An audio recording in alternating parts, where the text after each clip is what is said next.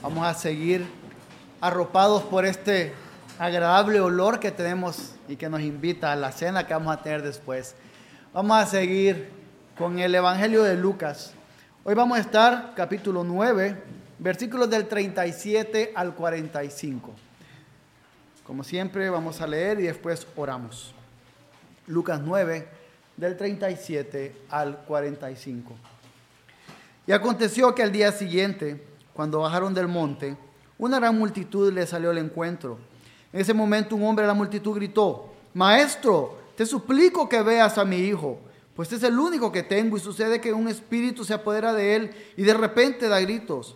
Y el espíritu hace que caiga con convulsiones echando espumarajos y cuando lo estropea, a duras penas se aparta de él. Entonces rogué a tus discípulos que echaran fuera este, a ese espíritu y no pudieron. Jesús le respondió, oh generación incrédula y perversa, ¿hasta cuándo he de estar con ustedes y he de soportarlos? Trae acá tu hijo. Cuando éste se acercaba, el demonio lo derribó y lo hizo caer con convulsiones. Pero Jesús reprendió al espíritu inmundo y sanó al muchacho y se lo devolvió a su padre. Y todos estaban admirados de la grandeza de Dios. Mientras todos se maravillaban de todas las cosas que hacía, Jesús dijo a sus discípulos, hagan que estas palabras penetren en sus oídos, porque el Hijo del Hombre va a ser entregado en manos de los hombres. Pero ellos no entendían estas palabras y les estaban veladas para que no las comprendieran y temían preguntar a Jesús acerca de ellas. Oremos. Señor, venimos a cerrar este día de reposo, este día del Señor, juntos, recibiendo tu palabra. Te pedimos que permitas que nuestros corazones estén atentos. Y te pedimos que cuando yo predique, cuando yo exponga tu palabra, no salga nada de mí. Que sea tu Espíritu Santo guiando cada punto, guiando cada palabra. En el nombre de Jesús. Amén. Yo creo que incluso aquellos que no son tan fanáticos a los superhéroes como podemos serlo algunos, van a estar de acuerdo o tienen la noción que cuando se habla de quién es el más fuerte, muchos van a mencionar a Superman como el mejor, el más fuerte de todos los superhéroes. Y lo que sucede con Superman es que, para aquellos que no saben, y los que ya saben, pues les voy a recordar un poco, lo que sucede con Superman es que él, no es fuerte porque sea Superman. Ser Superman no lo hace fuerte. Él es fuerte porque de su planeta Krypton, de donde venía, era una persona común y corriente. Cuando llegó a la Tierra, el Sol de nuestro sistema solar le dio la energía, la fuerza que él tiene. De hecho, cuando está débil y cuando está siendo derrotado y no puede más, suele elevarse, recibir directamente los rayos del sol y tener energía. Esto es lo que vamos a estar viendo hoy. Cómo el poder para vivir cada día, para enfrentarnos a las circunstancias de cada día, este mundo caído, no reside en nosotros, no está en nosotros simplemente porque seamos nosotros, viene de Cristo directamente. Y eso es algo que debemos entender cada instante de nuestra vida. Y lo vamos a estar viendo desde tres puntos. En el versículo 37, viviendo en un mundo caído. Versículos del 38 al 43, viviendo en el poder de Cristo. Y versículos 44 al 45, viviendo por la obra de Cristo. Viviendo en un mundo caído, viviendo en el poder de Cristo, viviendo por la obra de Cristo. Vamos a nuestro primer punto. El versículo 37 que dice, y aconteció que al día siguiente, cuando bajaron del monte, una gran multitud le salió al encuentro. Leamos un poco más del 38. En ese momento un hombre de la multitud gritó, Maestro, te suplico que veas a mi hijo, pues el único, es el único que tengo. Recordemos de dónde venimos. Estamos viniendo de la transfiguración. Estamos viniendo a ese momento en donde Jesús mostró a sus discípulos, a sus más cercanos que estaban ahí, un poco de su gloria, acompañado por Moisés y Elías. Y estaban ahí a tal punto que era tanta la gloria que Pedro no se quería ir. Pedro quería seguir allí. Pero de pronto amanece y tienen que bajar. Y bajan. ¿Y qué se encuentran? Se encuentran al pecado, se encuentran al mundo caído de frente. Esto nos hace recordar un poco cómo Moisés cuando está descendiendo del monte se encuentra el pueblo en desenfreno adorando al becerro y quién sabe qué otras cosas. Es lo mismo que sucede, por ejemplo, cuando un bebé está nueve meses o el tiempo que tenga que estar en el vientre de la madre, bien alimentado, en la temperatura adecuada, bien protegido, bien alimentado, y de pronto tiene que nacer. Y se enfrenta a todas las luchas que trae el nacimiento. Y eso es lo que está sucediendo en este momento, pero es también lo que sucede con nosotros cada día. Si recuerdan, estábamos hablando, cerrando cuando estuvimos viendo el monte de la transfiguración, cómo cuando Pedro tiene ese momento de gloria, nuestro día del Señor es ese momento de gloria que tenemos nosotros domingo a domingo, semana tras semana. Es ese momento de gloria donde nos reunimos a disfrutar un pedacito de la eternidad, a gozarnos con una familia de la fe en donde hemos sido injertados por la obra de Cristo, para luego descender y enfrentarnos a los retos que trae un mundo caído, enfrentarnos a los problemas que hay en el trabajo. Que levante la mano quien no tiene problemas en el trabajo, en el matrimonio, en el tráfico, nuestro querido tráfico de Tegucigalpa,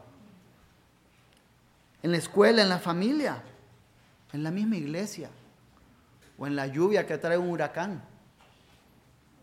Nos enfrentamos directamente a eso en cada momento. ¿Por qué? Romanos 5.12 nos recuerda que el pecado entró al mundo por medio de un hombre. Hay un mundo caído en el cual vivimos, un mundo que no es como debería ser, es un mundo que ha sido afectado por la maldad del pecado, por la maldición del pecado. Y aún así en ese mundo en el cual estamos viviendo, Romanos 12.2 nos dice que no nos adaptemos a este mundo, que no vivamos conforme a los términos de este mundo. Entonces muchos diríamos, entonces me voy, me aparto, soy un ermitaño, me alejo de todo cuanto está acá. Pero Pablo, en 1 Corintios 5, cuando está hablando de que hay que tener cierto cuidado con las relaciones con aquellos que llamándose creyentes viven en pecado, él dice en el 5.10, no me refería a la gente inmoral de este mundo o a los codiciosos y estafadores o a los idólatras, porque entonces tendrían ustedes que salirse del mundo. Él está señalando que a pesar de la maldad que hay en este mundo, no está diciendo que salgamos del mundo, sino que nos dice como en Mateo 5, del 3 a 15, que somos la sal de la tierra y la luz del mundo.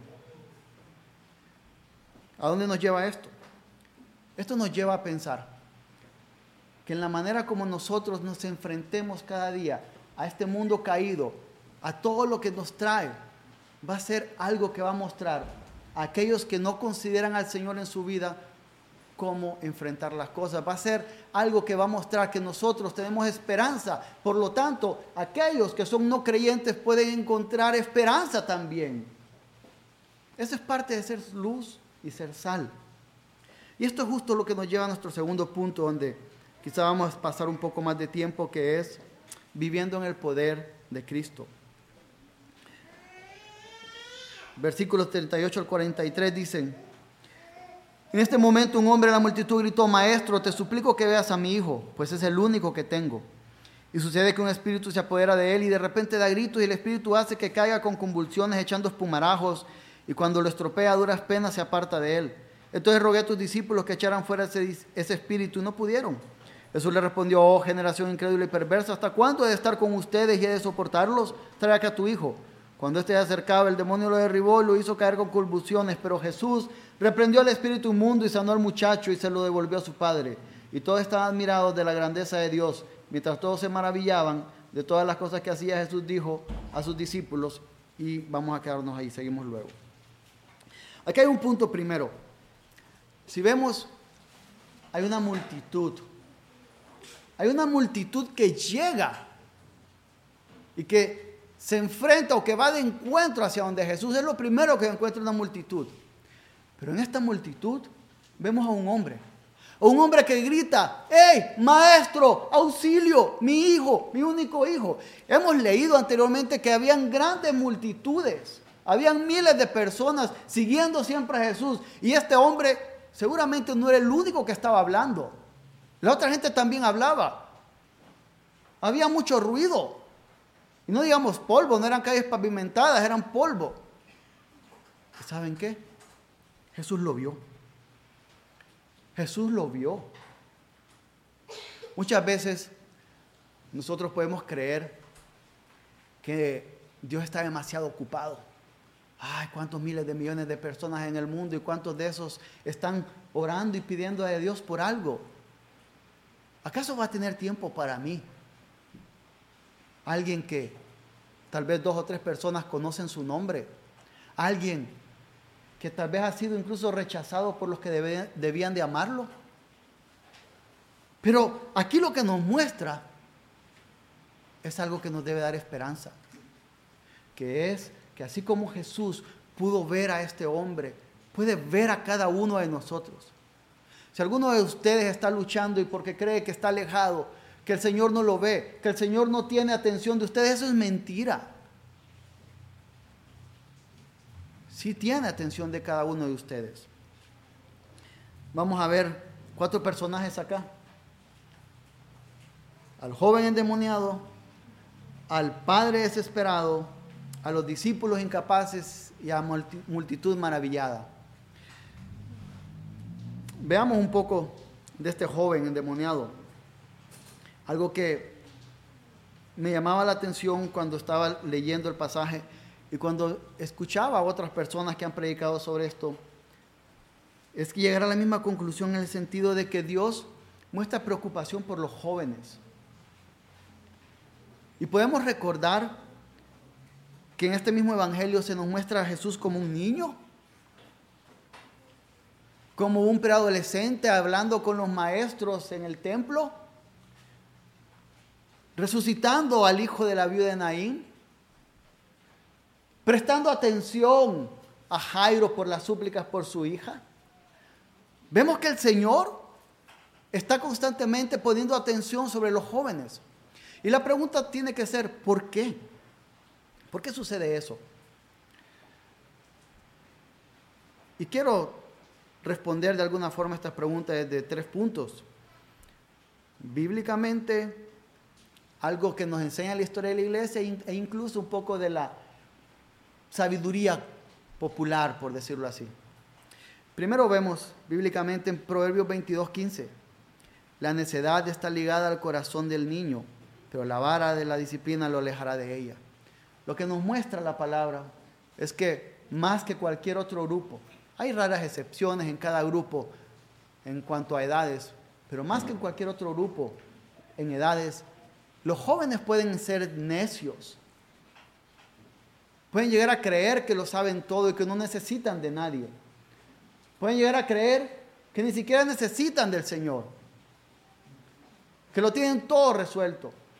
Y de hecho, hablando un poco de lo que nos dice la historia de la iglesia, el puritano Thomas Brooks escribió, los jóvenes son susceptibles de enorgullecerse por su salud, la fuerza, las amistades, las relaciones, la inteligencia, la riqueza y la sabiduría. Es muy raro encontrar a un joven humilde. Y si vemos un poquito de la sabiduría popular, vamos a ver a los griegos antiguos que crearon la historia de Ícaro, este joven que estaba en un laberinto con su, con su padre Dédalo. Y para escapar de ahí, su papá crea alas que están unidas por cera. Y le dice, ok, volemos, pero Ícaro, no voles muy alto porque el sol va a derretir la cera, te vas a quebrar la cara. Pero Ícaro, en su necedad y valentía juvenil, mi papá no sabe lo que dice. Yo puedo volar alto. Se derritió la cera y cayó y murió. Vemos que hay necedad a veces en el corazón de los jóvenes. Jóvenes en sus corazones puede haber necedad. Y hay una especial atención que el Señor coloca a eso. Pero a veces esa necedad puede ser tomada como una excusa para vivir en pecado. Ah, no, el Señor sabe que soy necio, entonces, bueno, la internet me provee cualquier cosa pecaminosa a la mano tengo amistades que me, que me acercan al pecado fácilmente y soy necio, ah, está bien, puedo vivir en pecado, tengo licencia, pero eso no es cierto.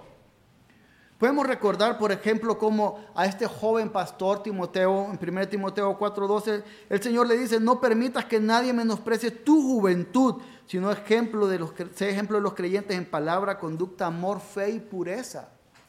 A un llamado también para los jóvenes para vivir en santidad.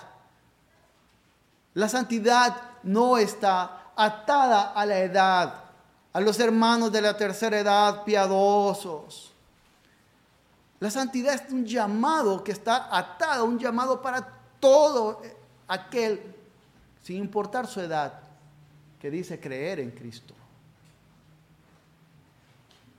Pero es muy fácil caer en un aspecto legalista, en el sentido de yo mismo puedo construir mi santidad, yo mismo puedo esforzarme y vivir una vida santa que agrada al Señor. Y Dios a través de Pablo en 2 Corintios 12 nos dice, hoy lo leímos en la mañana, cuando Pablo está lidiando con algunas cosas y él dice, y él me ha dicho, te basta mi gracia.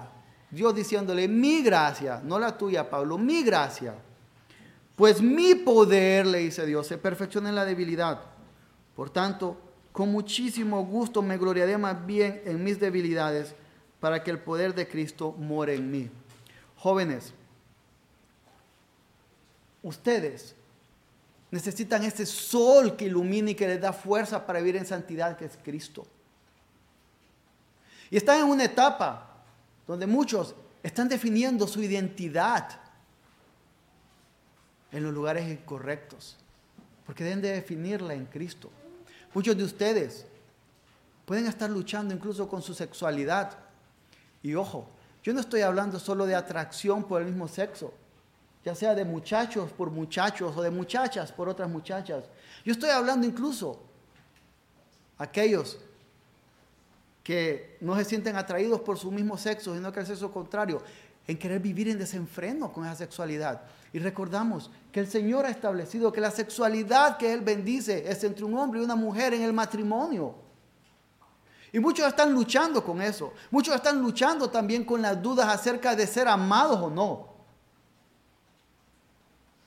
No tenemos que decirlo, pero ustedes mismos conocen, aquí todos conocemos. Algunos de los que están acá han sido rechazados o tratados mal por aquellos que deberían de amarlos. Algunos incluso han sido abusados sexualmente.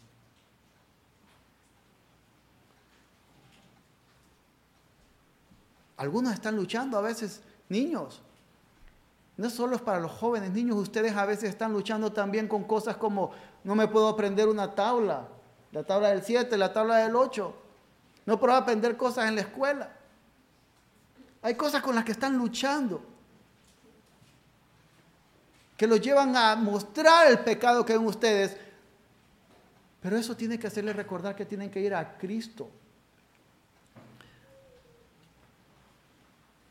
Veamos ahora al Padre angustiado. Marcos 9, que es la narración paralela de este evento que estamos leyendo, nos dice en el versículo 21, Jesús preguntó al Padre, ¿cuánto tiempo hace que le sucede esto? Desde su niñez respondió. Este hombre estaba viendo a su hijo caer al suelo con espuma, siendo golpeado desde que era un niño. Aquí hay muchos de ustedes, padres, que están viendo a sus hijos desde hace mucho tiempo sufrir por una enfermedad, por el pecado que ellos, en el que ellos están viviendo, o por el pecado de otros que les causó dolor a sus hijos, a sus nietos, a sus jóvenes en sus vidas. Y la solución es actuar como este hombre. Miren, si este hombre ante una multitud, luchó para ser escuchado por Jesús, seguramente había buscado ayuda para su hijo por otros lados. De hecho, vemos en otra narración paralela cómo está diciendo que él estaba discutiendo con los discípulos porque no, no podían sanar a este niño. Este hombre entendió que la salida que la solución para su hijo era Cristo. Es lo mismo que entendió Jairo cuando fue desesperado al Señor a rogar por su hija. Y J.C. Ryle, el primer obispo anglicano de Liverpool, dijo, hay muchos padres y madres cristianos en este día que son tan miserables respecto a sus hijos como el hombre del que estamos leyendo. El hijo que una vez fue el deseo de sus ojos y en el que sus vidas estaban ligadas, se convierte en un derrochador, o en un pródigo, o en un despilfarrador, y en un compañero de los pecadores. Y la hija que una vez fue la flor de la familia, y de la que decían, esta muchacha será nuestro consuelo en la vejez, se vuelve egoísta y mundana, y amante del placer más que de Dios y sus corazones están muy cerca de romperse. Un hierro parece entrar en sus almas y el demonio parece triunfar sobre ellos y robarles sus joyas más selectas. Y están listos para gritar, me iré a la tumba penado, ¿de qué me servirá ahora la vida? ¿Qué debería hacer un padre o una madre en un caso así? Deben hacer lo que hizo el hombre que nos precede. Deben ir a Jesús en oración y llorar clamar por su Hijo. Deben exponer ante ese misericordioso Salvador la historia de sus penas y suplicarle que les ayude. Grande es el poder de la oración y la intercesión. El Hijo de muchas oraciones rara vez será desechado. El tiempo de conversión de Dios puede no ser el nuestro. Puede creer que es conveniente probar nuestra fe haciéndonos esperar mucho tiempo. Pero mientras el Hijo viva y los padres oren, no tenemos derecho a desesperarnos por el alma de ese Hijo. Debemos correr e ir a Cristo, desesperados por nuestros jóvenes, por nuestros niños. Con dolor. Pero muchas veces podemos creer que la solución para que nuestros hijos lleguen incluso al cielo eterno es que tengan la mejor educación posible. No importa que al final de mes yo llegue rasadito, y que yo no tenga para comer, pero que ellos tengan la mejor educación posible. O quizás si mis hijos se rodean de los mejores amigos, esas influencias les van a ayudar. Esas influencias les van a hacer ver lo pecaminoso de su corazón y van entonces a cambiar. O tal vez en este mundo tan globalizado y que las fronteras se acortan, si mi hijo aprende inglés, francés, portugués, mandarín, eso le va a ayudar, va a ayudarle en su vida o que lea los mejores libros. ¿Cuánta sabiduría no hay en algunos libros y autores?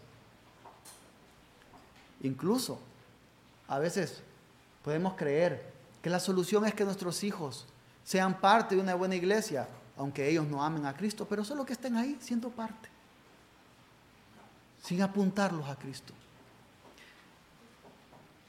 Pero lo que nos está enseñando aquí el Señor a través de este ejemplo de este hombre es la desesperación con la cual debemos de ir y presentar nuestros niños, nuestros jóvenes ante el Señor. Y quiero tener mucho cuidado con lo que voy a decir porque no quiero que se tome como una fórmula, porque hay mucho que, que, que hablar. Pero en Hechos 11 y Hechos 16 tenemos dos casos, tenemos a Cornelio y tenemos al carcelero. Y cuando ellos están hablando, cuando ellos se dan cuenta de cosas que pasan, dicen, ¿y qué tengo que hacer para ser salvo? Y para ambos la respuesta es, cree en el Señor, cree en el Señor Jesús, serás salvo tú y toda tu casa. Hay mucho que hablar acerca de esto. Y no quiero que suene que es una fórmula. Pero a veces también los padres vivimos sin esperanza. A veces vivimos sin la esperanza de que Cristo es fiel y que hay promesas para nosotros y que hay promesas a las cuales podemos y debemos aferrarnos.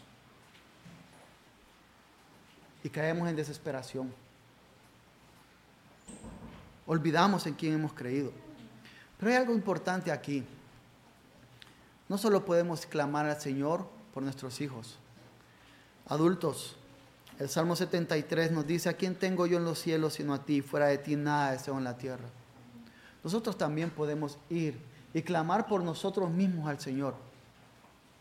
A veces hemos crecido en contextos donde es muy difícil acercarse a nuestros padres, donde es fácil ir a nuestros padres para pedir por nuestros hermanos o por otros, pero no por nosotros. Y creemos que así es con el Señor. Pero no es así. Quiero pasar ahora a otro grupo que está acá, los discípulos incapaces. Ustedes recordarán en Lucas 9.1 que el Señor les dio autoridad para expulsar demonios y para sanar todo tipo de enfermedades. Pero ellos aquí, incapaces ahora de poder liberar a este chico, de poder liberar a este joven y dar consuelo a este padre angustiado que ha estado desde la niñez viendo cómo su hijo cae al suelo con espuma saliendo de su boca. Y esto me hacía recordar acerca de aquellos que estamos sirviendo en el pastorado o en el liderazgo de la iglesia. A veces vamos a llegar a momentos que, como estos que nos dan en la cara, porque estamos tan acostumbrados a veces a creer o a confiar en nosotros, que dejamos de ver a Cristo para guiar a la iglesia. A veces estamos tan acostumbrados a nuestra capacidad o nuestra preparación para exponer un sermón, que nos olvidamos de Cristo. Y de pronto despertamos ante la realidad de que hay cosas que se nos van de la mano, de que hay cosas que no podemos manejar, de que hay consejerías que son sumamente difíciles y nos sobrepasan, y que no encontramos consejo alguno que dar. Ante la lucha, porque la iglesia no crece, no solo en números, y a veces, a veces no crece en la santidad y conocimiento del Señor o ante la traición, traición de miembros de la iglesia o de compañeros en el ministerio.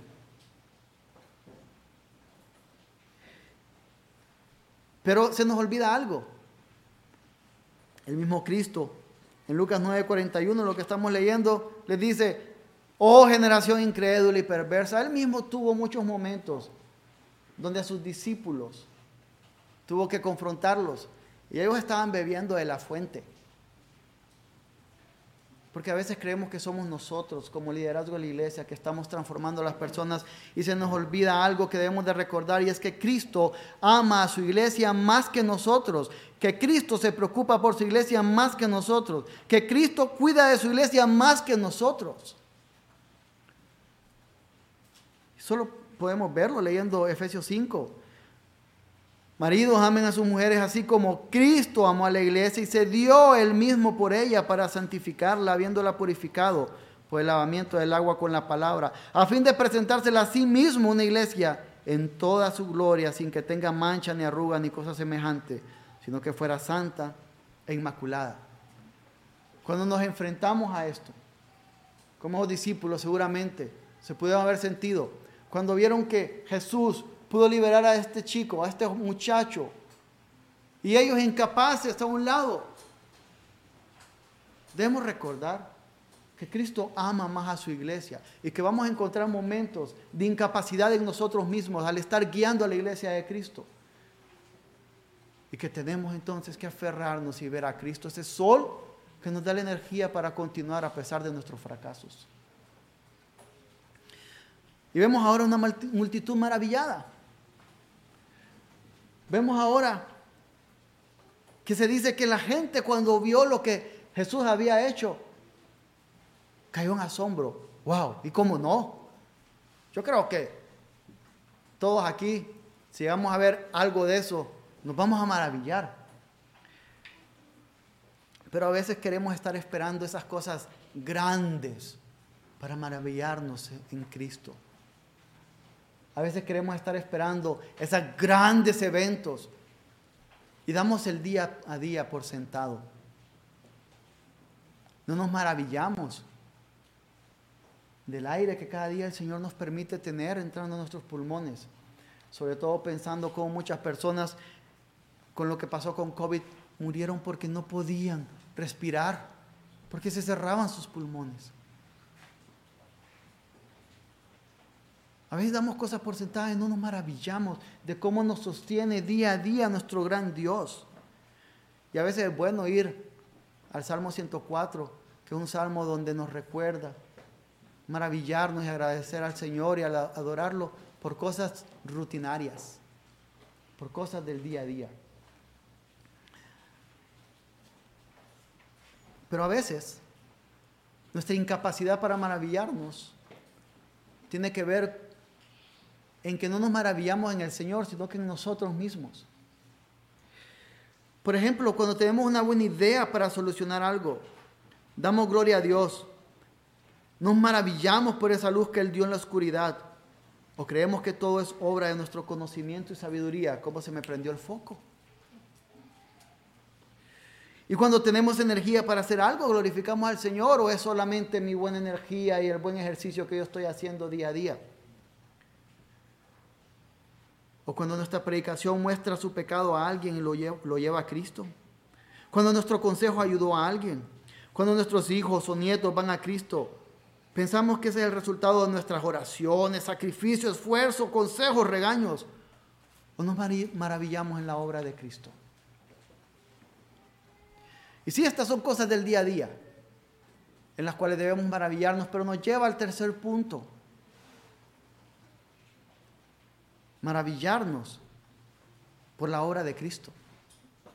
Eso vamos a ver viviendo por la obra de Cristo. Versículos 44 al 45 que dicen, se acercó a Jesús, perdón, estoy leyendo donde no es.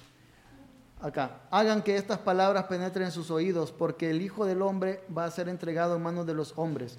Pero ellos no entendían estas palabras y les estaban veladas para que no las comprendieran y temían preguntar a Jesús acerca de ellas. ¿No es interesante que aquí lo que está señalando Jesús es la traición que él va a recibir? La obra de Jesús por la cual nosotros vivimos tiene su origen en una traición.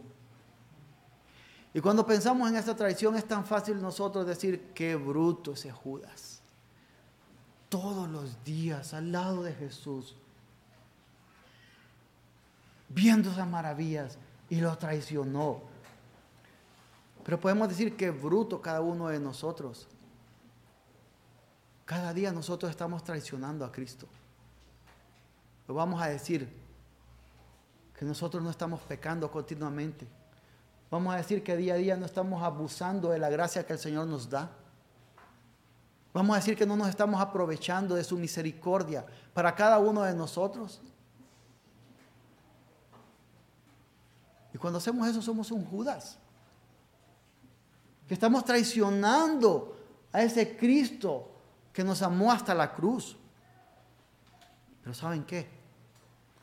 A pesar de tanta traición que día a día hacemos y que quizás saliendo de aquí vamos a hacer, el corazón de nuestro Dios sigue siendo igual como él mismo lo describió, manso y humilde. Eso significa que hay perdón para aquellos que hemos creído en Él y aferrarnos constantemente a ese perdón que necesitamos recordarnos. Y si alguno de ustedes nunca ha rendido su vida a Cristo y vive en la necedad de su corazón, sea joven o adulto, también hay perdón. Pero a veces esas traiciones diarias, como decía Aarón, hoy por la mañana y hoy cuando oraba o cuando hablaba. Esas traiciones cósmicas que hacemos al Señor cuando estamos pecando nos hacen creer, como estos discípulos, que no podemos ir a Jesús. Nos da temor de ir a Jesús y preguntarle a Él si podemos recibir su perdón. Pero debemos de recordar que Él nunca rechaza un corazón contrito y humillado, que todo el que va a Él no es echado fuera y que de los que Él ha recibido de mano del Padre, ninguno será perdido. Debemos estar recordándonos eso constantemente ante el temor que viene muchas veces por causa de nuestro pecado diario. Ya sea que estemos viviendo para el Señor o en el Señor hace 40 años, hace 10 años, o que seamos pastores, o ya sea que no es pastor y que es un niño, o que es alguien que está comenzando en la fe. Debemos estar recordándonos esto constantemente. Porque ¿saben qué? A diferencia de los discípulos que tenían veladas estas palabras, nosotros, por el Espíritu Santo, podemos comprender este llamado del Evangelio. Podemos entender estas palabras que están diciendo que Cristo murió por amor. Así que si usted es un no creyente, ya sea un joven, un adulto, que lucha con su pecado, o un creyente que reconoce su pecaminosidad diaria y está luchando con ella. O si es alguien que está oliéndose por la vida de pecado de otra persona. O si es un pastor o líder de la iglesia a quien le parece que a veces la iglesia no tiene el fruto que usted desea. O si es alguien que día a día ve cómo Dios provee para sus necesidades, pero no se maravilla por ello. Cualquiera que sea su circunstancia, tiene que venir a Cristo. Porque así como Superman tiene que ascender a lo más alto y cargarse con la energía del sol, nosotros necesitamos a Cristo y vivir en el poder de Cristo ante un mundo que es pecador y que tiene todas las condiciones para estar en contra de nosotros. Necesitamos a Cristo cada día. Oremos. Señor Dios, a veces nosotros, Padre, queremos vivir por nuestra capacidad, por nuestra fuerza. A veces nosotros queremos vivir por lo inteligente que somos o por los buenos contactos, conexiones que tenemos o por la sabiduría de los años, o por la fuerza de nuestra juventud. Pero vivir por eso es simplemente un camino que conduce a la muerte. Haznos recordar que necesitamos a Cristo cada día en nuestra vida, sin importar quién seamos, qué edad tengamos, a dónde vivamos, qué idioma hablemos. Necesitamos a Cristo cada día. Y si hay alguien aquí, Señor, que no ha entregado su vida a Cristo, que entienda estas palabras, cómo estas palabras son de salvación para él o ella. Y que si no viene a Cristo, estas palabras van a ser testigos que se van a levantar en su contra en el día del juicio.